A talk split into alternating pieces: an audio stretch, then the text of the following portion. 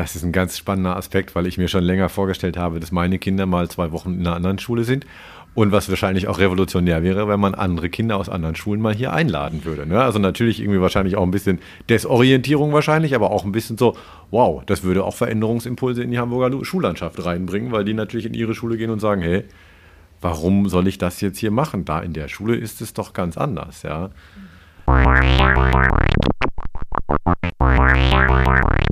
Hallo und herzlich willkommen zur Rundgang Reformschule. Wir sind heute wieder einmal im Winterhuder Reformstudio. Ähm, wir, das sind Tim Weyrauch sitzt neben Hallo. mir und ich, Timo Knöpper. Und wir haben zwei Experten für unseren Pod gewinnen können. Wer seid ihr? Was macht ihr? Ich bin Alexandra Marxen. Ich bin die didaktische Leitung hier an der Schule und bin seit März letzten Jahres hier an Bord und freue mich hier an der Entwicklung mitwirken zu können. Hi, ich bin Fulden Shahina und bin Tutorin der 5 bis 7L und seit August letzten, letzten Jahres ähm, Evaluationsbeauftragte. Was ist überhaupt Evaluation? Kann man das sagen? Was ist das? Ja, es geht im Grunde darum, dass man eine Entwicklung hat, eine schulische Entwicklung und die im Blick behält. Weil es ist immer schwierig, wenn Sachen, wenn verschiedene Bestrebungen ausprobiert werden in unterschiedliche Richtungen, man aber gar kein Gefühl dafür hat, was dann eigentlich datenvalide dabei rausgekommen ist.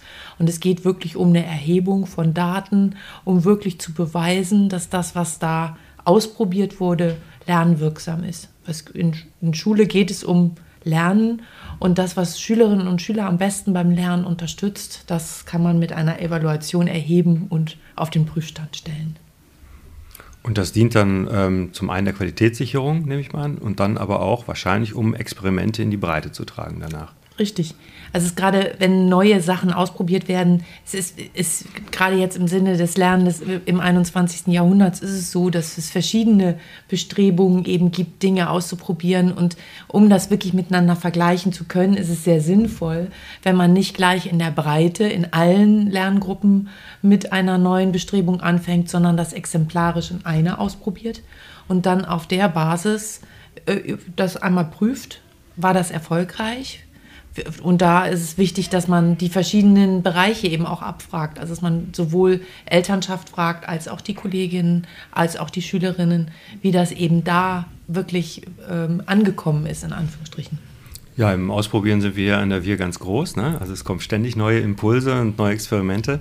Und mit dem Evaluieren, das hat ja bis jetzt immer so mehr so gefühlsmäßig stattgefunden. Ne? Oder so also jedenfalls nicht ähm, strukturiert oder ähm, es gab auch noch gar keine Evaluationsbeauftragte vorher, glaube ich. Mhm.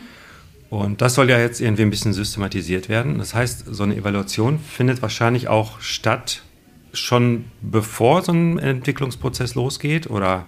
Es, es geht darum, dass man am Anfang eigentlich Zielkriterien im Blick hat, dass man schaut, was will man eigentlich erreichen damit, also was soll die Wirkung dessen sein, was man da erprobt. Also es geht also zielgerichtetes Erproben von neuen Lernwegen.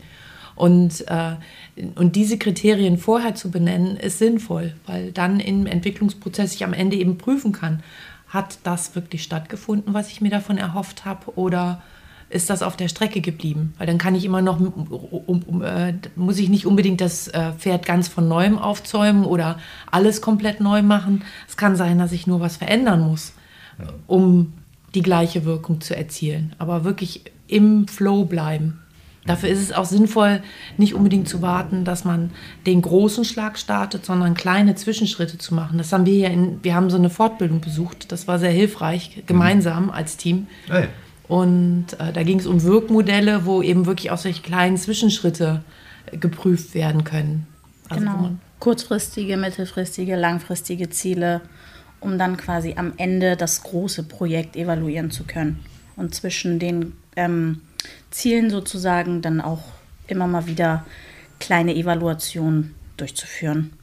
Also das ist auch eigentlich der Idealfall, so dass man ein Vorhaben, ein Projektvorhaben, Entwicklungsvorhaben ähm, von Anfang an quasi begleitet. Wir haben ja auch Dinge, die in der Vergangenheit schon gestartet sind so eine Evaluation gibt es dann am Ende quasi auch, nur eben, dass ich dann nicht von Anfang an mit dabei war, sondern alles, was ich, also was quasi so Zielsetzungen und so waren, dass ich mir das im Nachhinein dann ähm, mit den KollegInnen zusammen erarbeiten muss. Und was kommt dann dabei raus? Es, es, es kann eben zum einen dabei rauskommen, dass zum Beispiel eine Erprobung nicht so erfolgreich war und dass man dann unter Umständen eine Rückwärtsrolle macht. Kann an Stellen sein, es kann aber auch sein, dass es einen bestärkt. Dass man sagt, das war erfolgreich und an den und den Stellen würde man vielleicht noch äh, ja, Methoden anpassen und dann in die Breite geht, um es dann in der Schule an, in verschiedenen Teams eben auch zu erproben. Also Zielrichtung ist schon, äh, weil es geht nicht unbedingt darum, dass ich sage, es muss alles immer gleich sein. Das ist gar nicht das Ziel von der Sache, sondern zu überlegen, was will ich denn erzielen am Ende? Also mhm. wenn ich sage, ich will den Kompetenzerwerb, ich will, dass die Schülerinnen und Schüler selbstgesteuert lernen, ich möchte, dass die Schülerinnen und Schüler Neugier entwickeln, um sich mit einem Lerngegenstand zu beschäftigen. Und wenn ich dafür einen Gedanken bekommen habe, kann ich eben auch Methoden innerhalb des Kollegiums ausbreiten und da größer aufrollen sozusagen. Wo, jetzt gerade das Kollegium angesprochen ist, ähm, wenn ich mir jetzt vorstelle, ich bin kreativer Pädagoge hier an der WIE und ich denke, ich muss auch ganz viel ausprobieren und abtesten und so, Gibt es nicht auch das Risiko, dass man sich dann gehemmt fühlt, wenn man denkt, ich muss schon Evaluation immer gleich mit reinnehmen? Und vielleicht gleich als nächste Frage, was könnten denn Kriterien sein? Um dann zum Beispiel, wenn du gerade sagst Neugier, ja, also ich möchte, dass meine SchülerInnen neugieriger sind, auf, auf Inhalte zugehen. Wie lässt sich das operationalisieren? Wie kann man das evaluieren zum Beispiel? Weil das ist ja die Triebfeder an der Reformschule, dass die Kinder selbstständig kommen Gibt es dafür auch Ideen, sowas? Es gibt gerade in der Pädagogik, Didaktik spricht man von der kognitiven Aktivierung.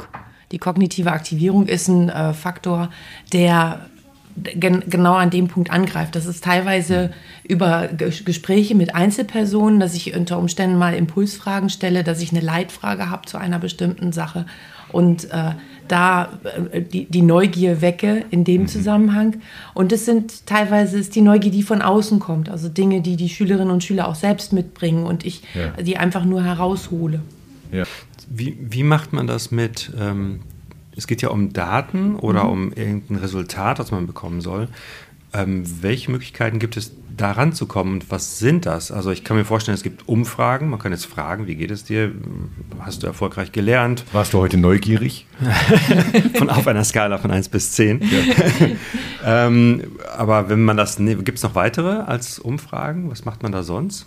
Ich meine, da wäre tatsächlich Kermit ist ein, ein Evaluationstool, was einem ja von der Behörde angeleitet wird, wo Kompetenzen gemessen werden, die natürlich sich ein Stück weit an dem messen, was die Bildungspläne auch vorgeben. Aber in dem Moment, wo ich, wo ich den, das Kompetenzspektrum eben erweitere und sage, welche Möglichkeiten der, wo bist du in die Tiefe gekommen? An welcher Stelle hast du dich wirklich mit einer Sache so intensiv beschäftigt, dass du unter Umständen gar nicht mitbekommen hast, dass du hier gelernt hast? Weil das ist das, was eigentlich der, der Hintergedanke ist. Neugier ist ja ein, ein Motor beim Lernen und äh, dann ist Lernen nicht mehr ein mühsamer Prozess, sondern das ist eine Triebfeder, die einen voranbringt. Genau, und wenn man da jetzt quasi nicht sagt, wir evaluieren das zum Beispiel mit Kermit über einen Fragebogen mhm. oder eben auch durch andere Fragebögen, die man ja erstellen kann. Was gibt es noch für, für Methoden oder für, für Tools zu sagen, hey, ich möchte mal einsammeln, wie das war? Also wir könnten zum Beispiel ähm, kollegiale Unterrichtsbesuche mhm. ähm, anleiten, die dann aber auch wiederum angeknüpft sind meistens an Fragebögen oder Umfragen. Okay. Also eigentlich ist so das Große, um, das, um, um es auch datengestützt zu machen, glaube ich, also Fragebögen digitaler ähm, Art und Weise ja. ähm, so die gängigste Methode. Und dann kann man halt, wie gesagt, kollegiale Unterrichtsbesuche, ähm, Videoanalysen. Es gibt allerdings auch ganz kleine Tools. Es gibt zum Beispiel Onco, das ist eine, eine Möglichkeit, kurze Erhebungen zu machen. Das sind zum Beispiel so Zielscheiben, wo man ein paar Items nur hat, wo, die, wo man das, das kann man über digitale Medien machen, das kann man aber auch über einen Flipchart machen, wo man eine Zielscheibe eben äh, auf eine Tafel malt und sagt, wie, wie genau hast du dich da jetzt zum Beispiel mit deiner Gruppe auseinandergesetzt? Wie bist du, wie, wie, wie viel hast du dich in einen Unterricht Unterrichtskontext einbringen können oder wie sehr hast du dich darin wiederentdeckt, wo ge gepunktet wird an bestimmten Stellen. Ah, Oder mit so kleinen Klebchen und jeder Schülerin, jeder Schüler klebt einen Punkt und sagt hier, da war es toll, da war nicht so. Zum Beispiel. Oder ich mache äh, eine Word Cloud. Da gibt es auch Tools, zum Beispiel Mentimeter gibt es da, wo man wirklich äh, einzelne Adjektive meinetwegen abfragt zu einer, zu einer Unterrichtseinheit. Also oft ist es zielführend, wenn ich ein, ein, ein äh, ein Kriterium am Anfang schon festlege, ich von vornherein sage, achtet doch heute mal im Laufe des Unterrichts darauf, ob zum Beispiel. Ja. Und dann ein Kriterium formuliere und am Ende der Unter des Unterrichts frage ich das dann ab, wie hat das denn, wie hast du dich da einbringen können oder was hast du heute Neues gelernt? Also es kommt immer darauf an, was ist die Ausgangsfrage am Anfang und die greife ich am Ende wieder auf. Also es kann nicht innerhalb eines Unterrichtssettings gut eine, eine Klammer bilden. Ja. Jetzt ist ja so eine Evaluation oder so eine Umfrage, wenn man gefragt wird, dann wird man natürlich auch mehr involviert sofort. Ne? Also man wird ja auch gehört. Das ist ja auch ein wichtiger, wichtiger Komponente dabei, denke ich. Ne? Ähm, wie ist es denn mit der Schülerpartizipation dann? Also können Sie sich da auch mit einbringen? Können Sie, bekommen Sie selbst äh, Möglichkeiten der Evaluation? Lernen Sie die Methode selber anzuwenden für sich und Ihre Peer? Ich erlebe das gerade in Unterrichtsstunden, ich meine, das sage ich jetzt aus meiner Warte als Lehrkraft heraus schon, dass mir das ganz wichtig ist, dass die Schülerinnen auch Materialien, die ich ihnen zur Verfügung stelle, wirklich bewährt. Ich habe da was Neues ausprobiert und ich möchte von euch dazu eine Rückmeldung haben. Wie, wie funktional fand, fandet ihr das? Was glaubt ihr, wie ihr damit vorangekommen seid? Und das ist die, die Chance, die wir ja, dadurch, dass wir äh, die Abteilungskoordination jetzt haben, wirklich auch verschiedene Methoden auszuprobieren in unterschiedlichen Teams und dann in Abgleich zu gehen und zu sagen, aufgrund des Feedbacks, was wir bekommen haben, was ritualisieren wir? An welcher Stelle nutzen wir vielleicht auch Gruppenarbeit auch mehr in Kuba zum Beispiel? Bei Kuba erlebe ich an der einen oder anderen Stelle, da helfen sich Schülerinnen und Schüler schon untereinander, aber die, oft arbeitet da doch jeder so ziemlich alles für sich allein. Es findet auch Teamarbeit statt, überhaupt keine Frage, aber es ist äh, Es gibt einzelne Kinder, die sich, ne, die dann sich durchwurschteln und quasi parallel alleine arbeiten. Genau. Und, und da eine Möglichkeit zu eröffnen, dass eine Partizipation, ein Austausch stattfindet, auch mit anderen und eine Gestaltung dessen, wie der Unterricht abläuft. Das ist mir wichtig. Da dockt es ja auch an die Lernreflexion einfach an. Ne? Wenn die Genau. SchülerInnen sich überlegen müssen, wie habe ich was gemacht, wie finde ich das Unterrichtsmaterial, das ist ja Lernreflexion. Darum, Das ist ja quasi eine Evaluation im Grunde, ne? Also eine kleine individuelle, aber ja, genau. Ja. Ja, die SchülerInnen da zu aktivieren, äh, ist natürlich großartig, gerade in der Lernreflexion. Ähm, ich halte das überhaupt für, für eine Möglichkeit, sag mal, Demokratie und Partizipation hier noch stärker reinzubringen. Gibt es vielleicht auch Gedanken, dass man, was weiß ich, man könnte ja auch überlegen, dass man die Kriterien und die Items gemeinsam mit den SchülerInnen plant oder dass man sagt, hey, was, was wäre denn euer Interesse? Oder vielleicht auch ganz offen, was ist denn euer Format, mir Rückmeldung zu geben? Also wie habe ich die Beine auf dem Tisch zu verstehen oder den Kopf äh, auf dem Tisch und wie habe ich das zu verstehen, wenn, wenn du immer ganz viel redest? Ja? Also vielleicht Evaluation auch offen zu denken in dem Sinne, dass man sagt, es gibt ja schon Rückmeldungen. Ja? Und es gibt ja auch schon Rückmeldungen, die eingesammelt werden. Was, was passiert denn da bisher schon, was man vielleicht als, als äh, Eltern gar nicht so mitbekommt? Das ist das, was ich an den Oberstu in der Oberstufe jetzt so faszinierend finde und auch toll, dass die Schülerinnen und Schüler das auch wirklich einfordern, dass zum Beispiel am Ende des Halbjahres, dass sie auch der Lehrkraft Feedback geben. Das ist zum Beispiel auch eine Sache, dass es eben nicht eine Einbahnstraße ist. Sie wollen zu ihren Arbeitsergebnissen Rückmeldungen haben und das erlebe ich hier zum Beispiel an der Schule völlig anders als an anderen Schulen, an denen ich vorher war. Das Feedback wird gelesen. Weil das ist eine Sache, die ich in anderen Schulen nicht wahrgenommen habe. Da erlebe ich die SchülerInnen hier an der Schule auch, die üben das ja quasi von der Grundschule an, sich gegenseitig Feedback zu geben. Ähm, das ist ja in unserer Gesellschaft unter Pädagogen nicht die Kultur. Ne? Da gibt es schon so ein bisschen so einen Nicht-Angriffspakt. Ja, wenn, wenn ich dir nicht sage, dass du da und da was besser machen könntest, dann findest du mich auch ganz toll und so. Ähm, wie ist denn das hier in der Schule? Übt man dann auch mit Evaluationsergebnissen umzugehen? Weil das kann ja zum Teil auch ein Stück weit herbe sein, dass man so denkt, boah, das habe ich mir ganz anders vorgestellt.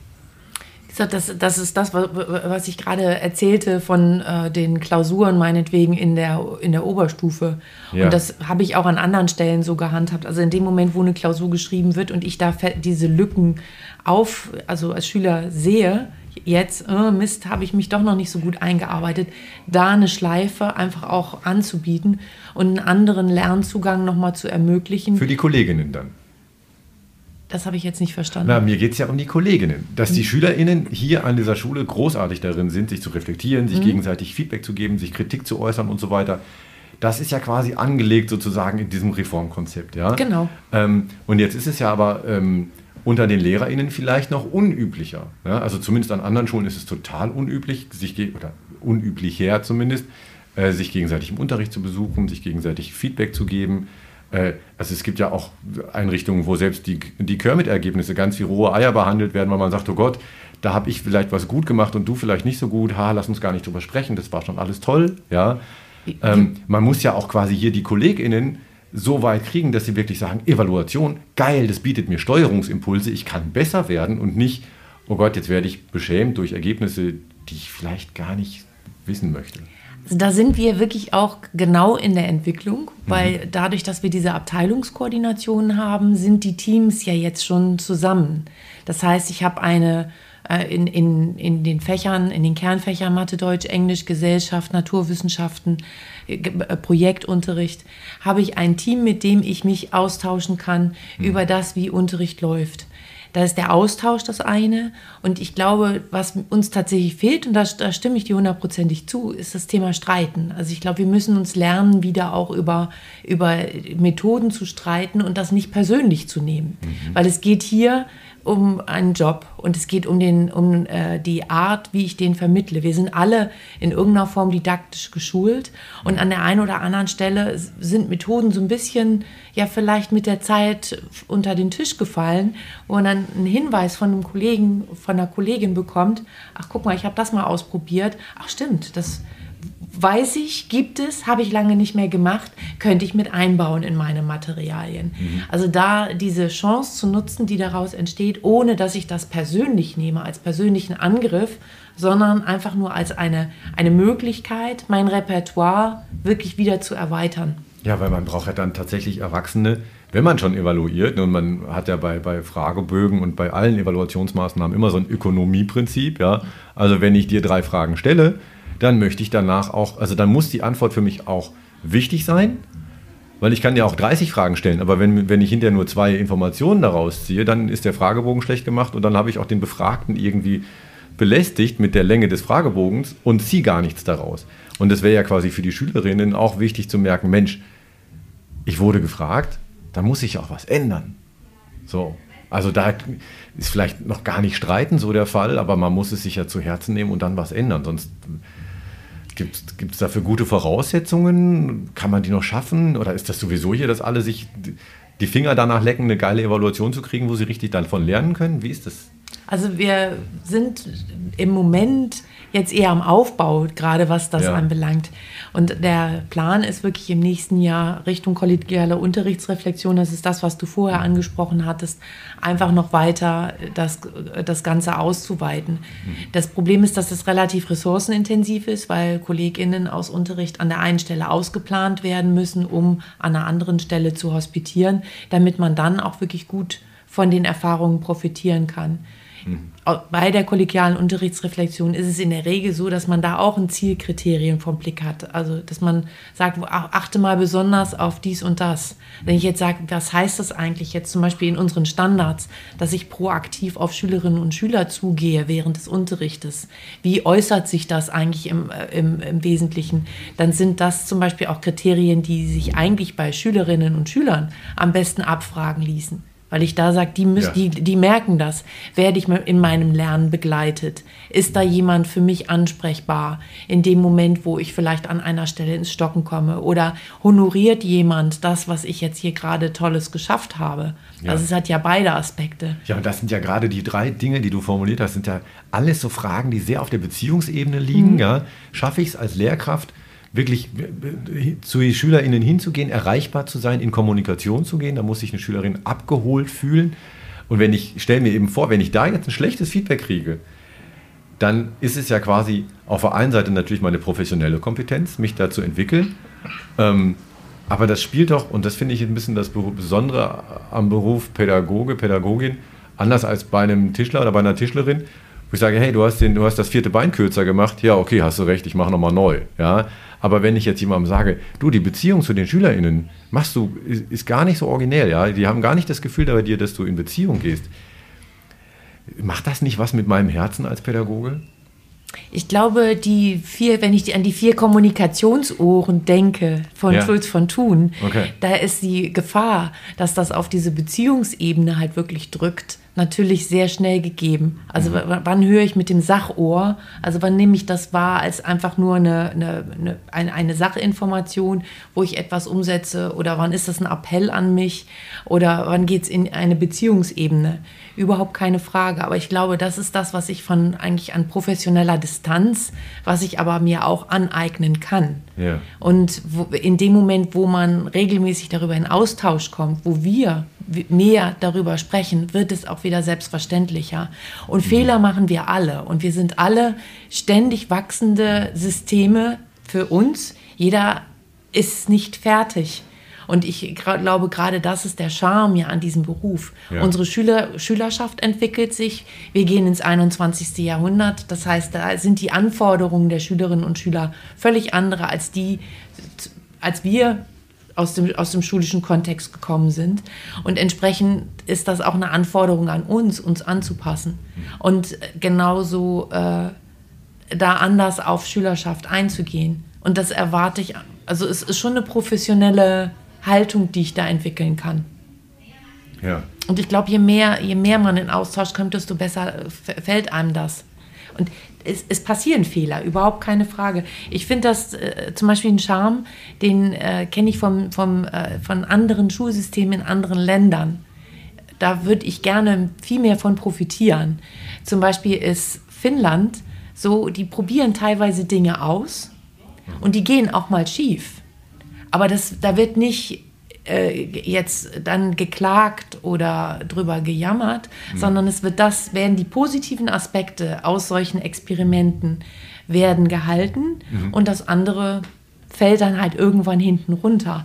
Aber es, der, der, der Motor dessen, was Veränderung ist, es, es wird nicht erwartet, dass bei jeder Veränderung immer was Besseres herauskommt. Und ich glaube, das ist das, was oft so ein bisschen kulturbedingt bei uns Deutschen eher der Fall ist, dass wir hoffen, in dem Moment, wo wir etwas verändern, muss es immer besser werden. Ja, das Land der Dichter, Denker und Ingenieure, da, da wird optimiert, na klar. Ja.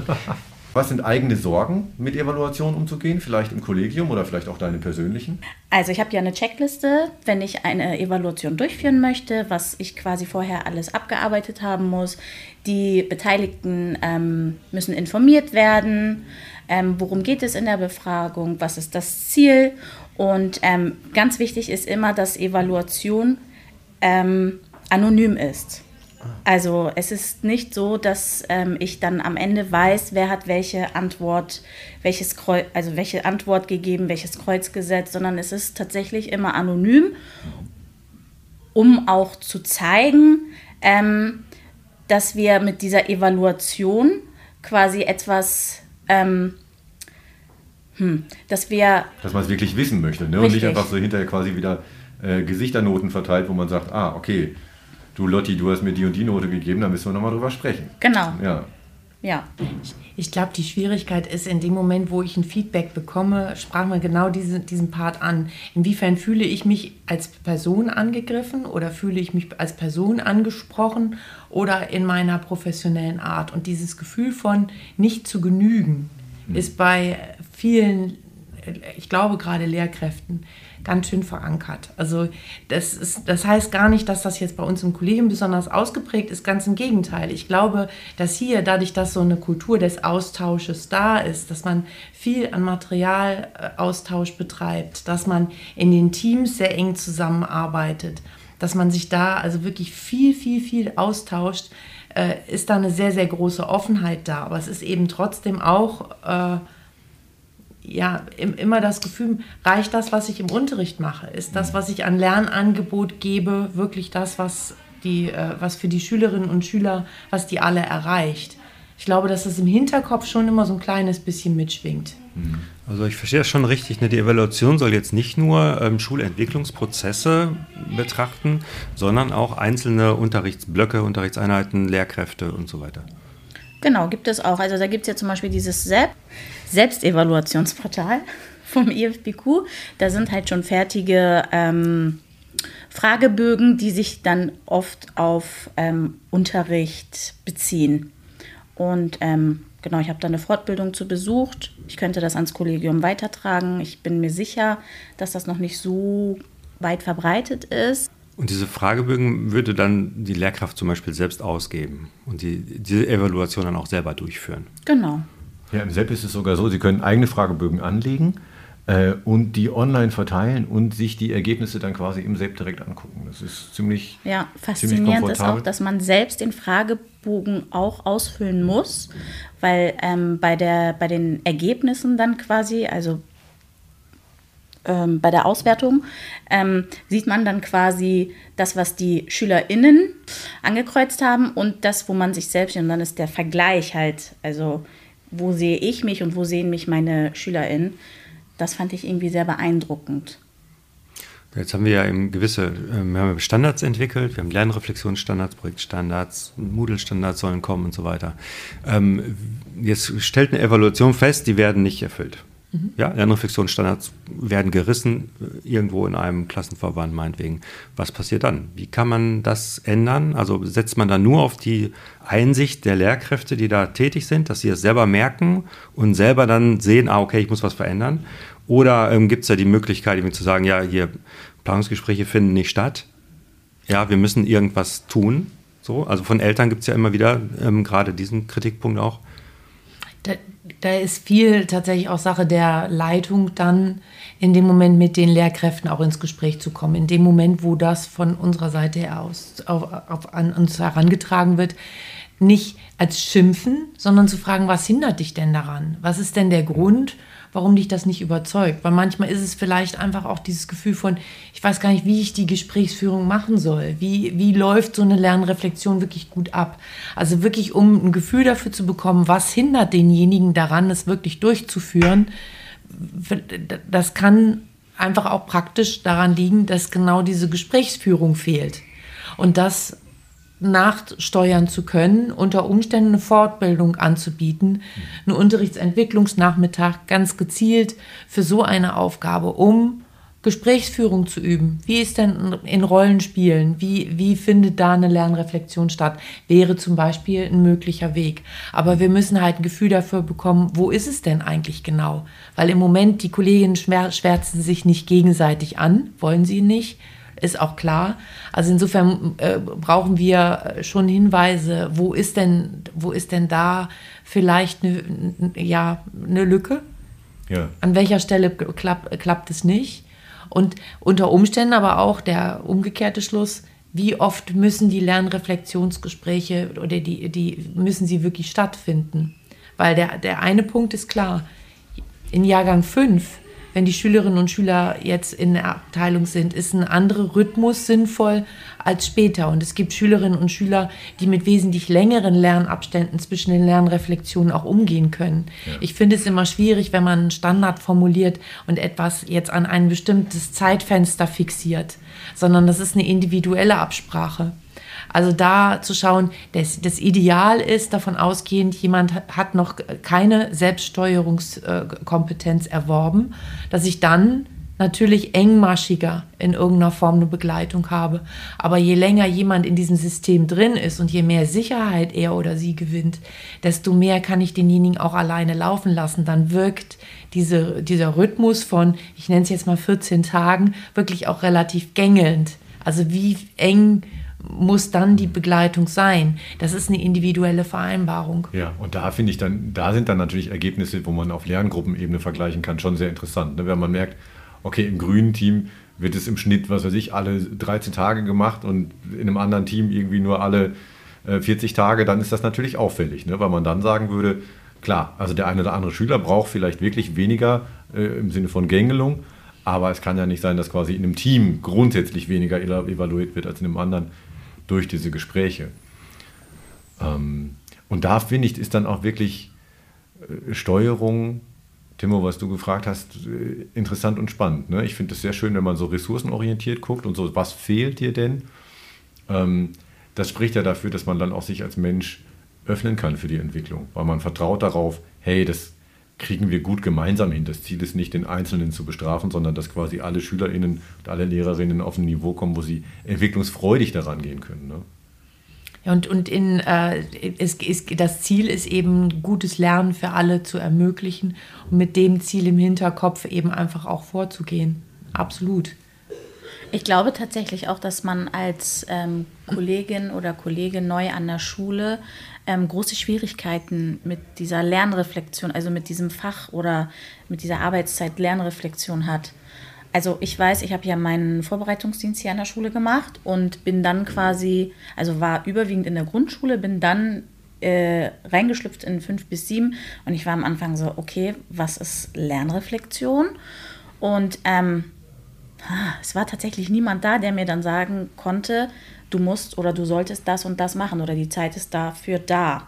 So, dann habe ich ein halbes Jahr gelebt in Lernreflexion und wusste gar nicht, dass ich zum Beispiel diese Planungsgespräche führen muss. Also das ist das, was du gesagt hast, Alex. Ähm, wir brauchen auf jeden Fall ähm, kollegialen Austausch oder eben Fortbildung, vielleicht auch ähm, Vimifos. ähm, von was, was sind Vimifos? Äh, Winterhuder Mini-Fortbildung. Ah ja. Genau ähm, von erfahrenen KollegInnen, die dann einfach ihre Skills rausholen und sagen, hey, so funktioniert Lernreflexion 1a. Mhm. Ja, diese also Mikrofortbildungen sind ja, eine genau. großartige genau. Sache, finde ich. Und genau da müsste sowas stattfinden. Ne? Also das genau. sind ja so ganz zeitlich sehr kurze Sachen, 10, 15 Minuten nur. Und da geht es immer um eine konkrete Fragestellung für bis zu vier Personen, glaube ich, oder mhm. so. Und das ist als, ähm, also wenn das jetzt regelmäßig gemacht wird hier, finde ich das super. Man kriegt es leider noch nicht mit und wir Eltern sind auch noch nicht einbezogen. Das soll dann vielleicht immer noch mal kommen. Wo ich richtig Lust zu hätte, wäre äh, mit der Schule, äh, also mit einem Kollegenkreis in den Bereich äh, Lesson Studies zu gehen. Lesson Studies ist eine Weiterentwicklung eigentlich noch von kollegialer Unterrichtsreflexion, weil kollegiale Unterrichtsreflexion, da betrachten sich die Lehrerinnen gegenseitig. Und bei Lesson Studies wird der Unterricht gemeinsam geplant. Also das heißt, da wird eben auch explizit in, wenn man in den Unterricht geht und den beobachtet, äh, wird auf die Schülerschaft geachtet. Wie, an, an welcher Stelle springt bei Schülerinnen der, der Funke über? Wo, wo mhm. ist die Aufmerksamkeitsspanne sehr hoch? Wo sind sie aktiviert? An welcher Stelle flacht sie ab? Also was sind Phasen, die das Lernen im besonderen Maße unterstützen? Also wie kann man unter Umständen auch bei Kuba, wo selbstgesteuert gelernt wird, vielleicht kleine Phasenfüller einbauen, meinetwegen Bewegungsspiele oder ähnliches. Ich meine, wir sind eigentlich bewegte Schule auch, aber wie kann man die ritualisiert so in den Unterricht ein integrieren, dass das Lernen wirklich unterstützt wird? Und da sind die Schülerinnen mit Sicherheit genau auch die Ansprechpartner, sagen, ja, ich sitze die ganze Zeit nur rum. Weil wenn ich jetzt am iPad sitze, ja. ne, also ne, an welcher Stelle brauche ich unter Umständen haptisches Material, um besser arbeiten zu können. Kognitive Aktivierung, die findet ja auch immer statt, wenn was Neues passiert. Ich meine, das ist ja das Spannende jetzt mit den verschiedenen äh, Lernsettings, die wir ja jetzt hier auch ausprobieren, gerade beispielsweise im roten Team oder im grünen Team im Primarbereich, wo wirklich die Lernlandschaften da sind. Also wenn man da dann eben auch äh, mit den Schülerinnen in Austausch kommt, äh, wie, wie gestalten wir diesen Raum auch anders? Also das ist eine Sache, die ja auch jetzt aktuell mit passiert. Mhm. Also haben, nehmen die Schülerinnen und Schüler ja auch Einfluss und sagen, nee, ich brauche da doch mehr eine Abtrennung oder da eine Lernnische oder ich würde mir dies und jenes wünschen. Also wo wir versuchen, das in die Entwicklung mit einzubeziehen. Also ich glaube auch, dass mit Sicherheit wenn jetzt der Neubau irgendwann kommen wird, dass vieles von dem, was da von Seiten der Schülerinnen und Schüler an Feedback kommt, auch Auswirkungen darauf haben wird, wie wir diese Räume ausgestalten. Also ja. Raumgestaltung finde ich sowieso auch deswegen interessant, weil äh, Lehrkräfte und SchülerInnen komplett unterschiedliche Zeitwahrnehmungen haben. Ne? Mhm. Ich meine, wir richten uns immer einen Raum ein und der bleibt dann fünf Jahre lang so. Das Poster bewegt sich nicht und äh, der Schrank bleibt da auch immer stehen. Und für Kinder sind aber irgendwie zwei Wochen dann schon Stillstand. Also wenn man alle zwei Wochen was umstellt, das ist schon für die schon ein langer Zeitraum. Für uns ist das gar nichts. Wie soll nach zwei Wochen schon wieder einen Schrank umstellen? Kommt ja nicht in Frage. Ja, also das müsste man mal mitbedenken. Das eröffnet so äh, den, den Raum quasi für die vielfältigen Möglichkeiten, äh, irgendwie sich ein, füreinander zu interessieren. Ja, wie findest du den Raum? Wie finden die Schülerinnen den Raum? Ähm, wie findet ihr, dass wir das hier gemeinsam machen? Wie seid ihr zufrieden und glücklich in der Schule? Kommt ihr gerne? Also es gibt ja so Millionen Fragen, wo man so denkt, Mensch, das würde mich wirklich interessieren von meiner, von meiner Lerngruppe, ne? Oder auch eben vom Kollegium, ja. Ich, ich finde, es wird ab dem Zeitpunkt ja auch spannend, wenn ich gar nicht über die Befindlichkeit an sich nachdenke, sondern über die, über die Funktionalität. Mhm. Also was brauche ich für welchen Lebensbereich? In dem Moment, wo ich beispielsweise in der, im Unterricht auch mal einen Ruhepol benötige, weil ich ja. einfach mal äh, wirklich vielleicht auch in mich gehen will. Was ist dann, wie soll der Raum dann für den Moment gestaltet sein? Was brauche ich, um, äh, äh, um mich mit, einer, mit, mit einem Buch auseinanderzusetzen? Mache ich das lieber im Stehen? Ich bin inzwischen der absolute Fan vom Stehschreibtisch, mhm. weil ich eben nicht so gut im Sitzen arbeiten kann. Ich bin aber genau diese Erkenntnis einfach für sich zu gewinnen. Also ich glaube, das ist auch eine ganz wichtige Aufgabe von Schule, dass ja. Schülerinnen und Schüler die Erkenntnis am Ende ihrer Schullaufbahn haben, sagen, nee, ich muss häufiger mal den Raum wechseln. Ich sitze mal in der Küche und lerne da, dann sitze ich, dann stelle ich mich mal an den Schreibtisch oder ich gehe meinetwegen raus auf die Terrasse, also so einen Ortswechsel einfach zu ermöglichen und dann aber eben unterschiedliche Lichtverhältnisse vielleicht auch äh, zu haben, mhm. um mich gut mit Dingen befassen zu können. Ja, also nicht nur zu fragen, wie finde ich eigentlich das und das, sondern auch ein bisschen quasi von der Zukunft her zu denken, was ist mein richtig gutes Ding, was, was wäre meine perfekte Schule, was wäre ein perfekter Tag. So. Das wird individuell sehr unterschiedlich sein. Natürlich, genau, aber das ist doch spannend, da kommt man doch dann in Diskussion ja? Mhm. und in Begeisterung und Kreativität und kognitive Aktivierung, weil man sich überlegt, was wäre denn, wenn es richtig super wäre? Und klar kommt dann die Eismaschine und der Bonbonspender, ja. ja.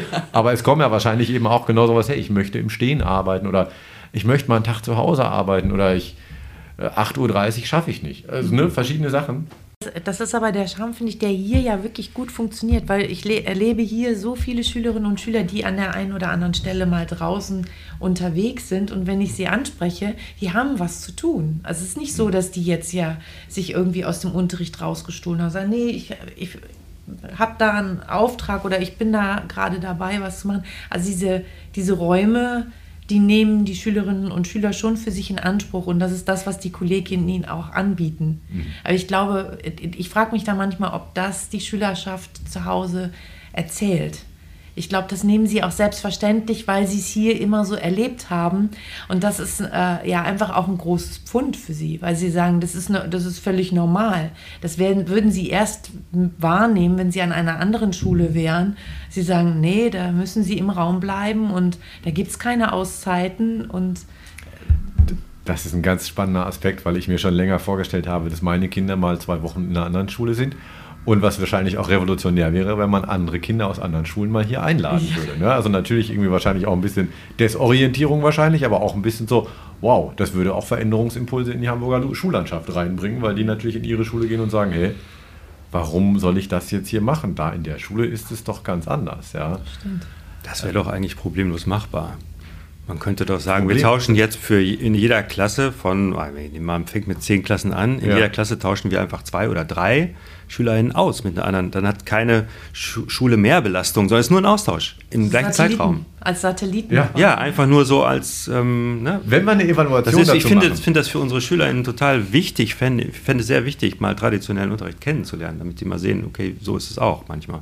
Oder so kann es auch sein. Fänd ich ich finde das super. Und für die anderen finde ich sowieso gut, wenn sie die Schule kennenlernen würden. Ich finde den Aspekt kann ich, kann ich nochmal gut aufgreifen. Den nehme ich mal mit. Ja.